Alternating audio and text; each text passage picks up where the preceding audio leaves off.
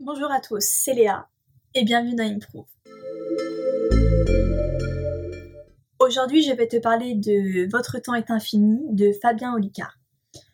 Donc, c'est un livre de non-fiction et Fabien Olicard, c'est un youtubeur, un mentaliste, il a fait plusieurs spectacles, etc. Il a mené beaucoup de projets en même temps et c'est pour ça qu'il a écrit ce livre en fait parce qu'il veut nous donner des conseils sur comment apprendre à gérer notre temps et faire en sorte que notre temps est infini justement. Et dans ce livre, il parle plein de choses. Il, nous donne des conseils, il, nous donne des exercices à faire, il nous parle de différentes lois, de matrices, etc.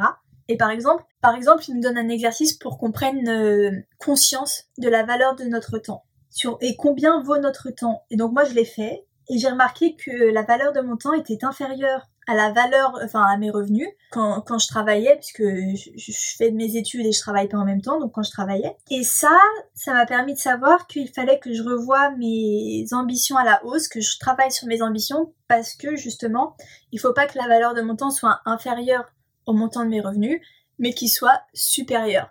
Et bien sûr, la valeur de ton temps est calculée après plusieurs étapes. Il faut faire justement l'exercice qui nous est, qui nous propose. Et donc, comme je t'ai dit, il nous donne plusieurs techniques pour mettre en avant quelle tâche est la plus importante.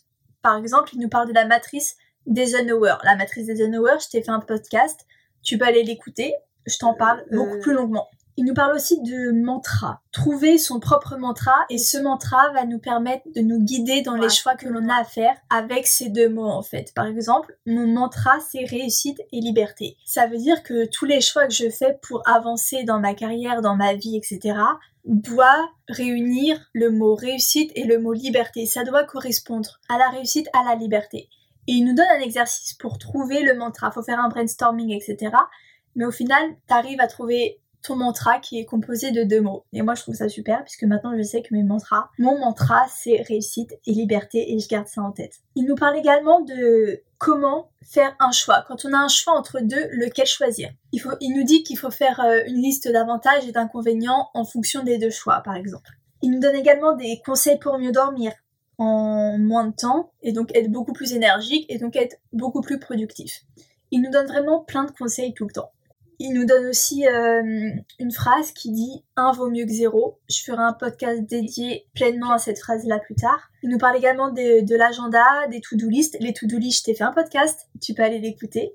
Et également, il nous donne des conseils par rapport euh, au monde professionnel et à notre vie personnelle, notre vie quotidienne. C'est-à-dire que, par exemple, pour le monde professionnel, il nous apprend à gérer les réunions. Comment faire une réunion productive et quel temps elle doit durer par exemple. Et par rapport euh, à notre quotidien, il nous dit, pour gagner du temps, lui par exemple, il habite au rez-de-chaussée d'un immeuble, justement pour pas monter tous les étages ou l'ascenseur, etc., justement pour gagner du temps. Moi je trouve ça un petit peu extrême d'habiter euh, spécifiquement euh, au rez-de-chaussée d'un immeuble juste pour pouvoir gagner 5 minutes d'ascenseur. Enfin moi je trouve ça un petit peu extrême, mais bon, soit.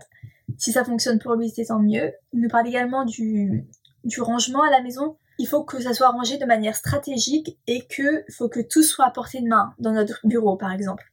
Il nous donne également des conseils par rapport aux personnes dans notre vie qui nous font perdre du temps, qui nous prennent de l'énergie alors qu'ils nous apportent pas grand chose. Et sa solution en fait c'est plus simple, c'est les sortir de notre vie.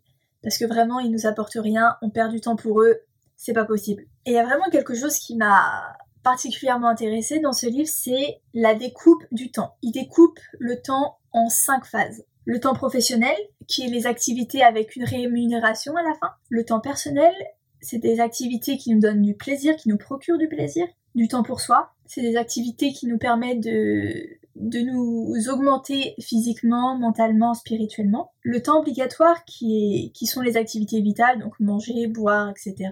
Et le temps perdu, ce qu'il appelle aussi le non-temps, c'est des activités sans aucun apport, absolument aucun apport. Il ne nous apportent rien d'obligatoire, aucun plaisir, ni rien du tout. Et cette découpe du temps permet de voir comment notre temps est découpé en fait. Et cela permet de voir comment notre journée est découpée. C'est-à-dire que toute la journée, on fait des choses. Et il nous dit, c'est un exercice que l'on doit faire, c'est toutes les tâches, vous les répartissez dans les 5 comme ça, on voit quelle tâche dure combien de temps et qu'est-ce qu'elle nous apporte en fait. Ça permet de voir beaucoup plus clair dans notre journée, d'être beaucoup plus productif, d'éliminer certaines tâches, de gérer mieux la journée, de changer nos activités de place par exemple pour que ça soit plus productif. Donc vraiment, je trouve que la, découpe de la journée dans ces cinq phases nous permet vraiment de prendre conscience de ce que l'on fait et de combien de temps ça dure parce qu'on n'a pas forcément forcément l'impression on ne sait pas vraiment combien de temps euh, ça dure de regarder nos mails d'aller au boulot d'aller à la fac on sait pas vraiment combien de temps ça dure mais là on prend vraiment conscience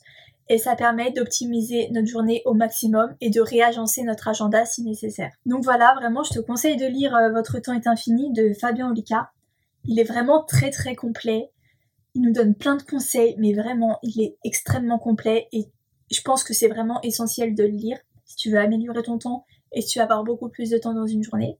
Je le recommande fortement. Alors bien sûr, parfois je le trouve euh, ce qu'il dit beaucoup trop strict, beaucoup trop extrême.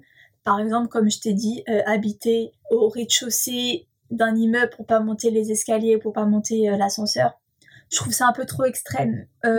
mais bon, si ça lui convient, ça peut convenir à vous aussi. Donc euh, malgré quelques aspects un peu trop extrêmes et un peu trop stricts, je trouve, c'est vraiment un, très bon livre que, que tu dois lire impérativement, je pense. Merci à toi de m'avoir écouté. Je t'invite à me laisser 5 étoiles sur Apple Podcast, à me laisser un avis, à m'envoyer un message, un DM sur Insta ou un mail pour me dire un peu ce que tu as pensé de ce podcast, ce que tu penses du podcast en général, ou des autres épisodes euh, précédents. Et donc je te dis à la semaine prochaine pour un prochain podcast.